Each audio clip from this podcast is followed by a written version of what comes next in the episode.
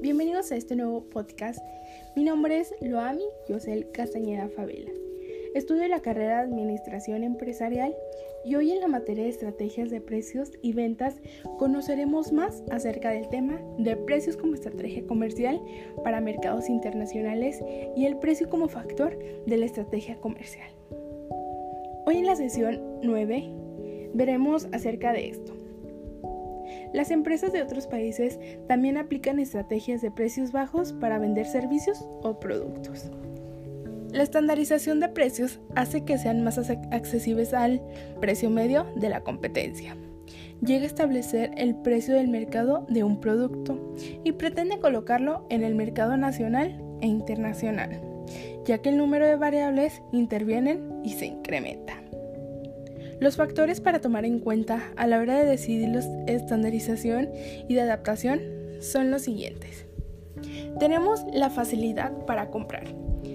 Este se caracteriza por el producto a vender que se encuentra a la venta en Internet y los clientes tienen la oportunidad de comparar los precios de distintos países. Se recomienda estandarizar los precios pues de otra manera los clientes ah, optarán por comprar lo que les resulte más económico. En lo personal yo siempre me fijo en los precios que es sumamente importante y veo qué tanta es la diferencia, entonces opto por irme por el más económico. Tenemos también el producto homogéneo o digital. Este consiste en que los productos homogéneos son indiferenciables.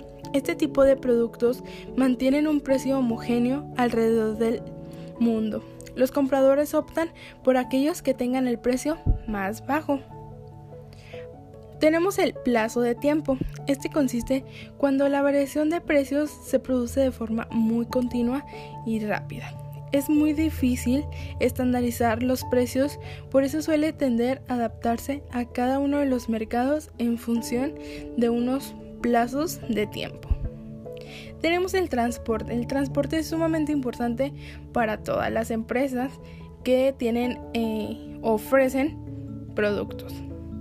Este se basa en que los precios tienen políticas estándar, pero en los países debe adaptarse a esa política. Entonces tienen que respetar la decisión que ellos ponen para poder trasladar o transportar sus productos. El precio se caracteriza por influenciar en las empresas, en los intermediarios y en los consumidores. Tenemos varios puntos y describiremos cada uno. El número uno es, es la única variable que producen ingresos. 2. Posiciona el producto y a la compañía. 3. Están condicionados por el canal de distribución. 4. Repercute psicológicamente en el consumidor final. Estos tienen objetivos que a continuación diremos. Número 1. Maximizar beneficios. 2. Rentabilizar el capital invertido.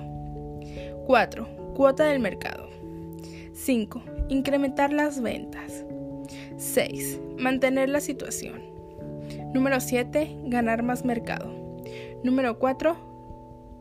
Superior a todos estos. Una estrategia de precios sin duda contribuirá al logro de los objetivos fijados por la compañía. El mercado internacional son de carácter y difícilmente estandarizables. Una vez que se ha decidido el precio unitario, habrá que determinar el papel que juzgará estos, pues para afinar la estrategia que van a utilizar, la comercial y que se lleve a cabo. Este tema es muy importante para las empresas y toman en cuenta todos los factores que pueden influir en la venta de, productos fuera del país, que es internacional.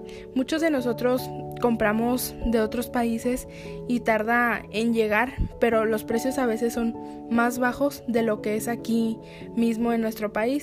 Entonces optamos por comprarlo.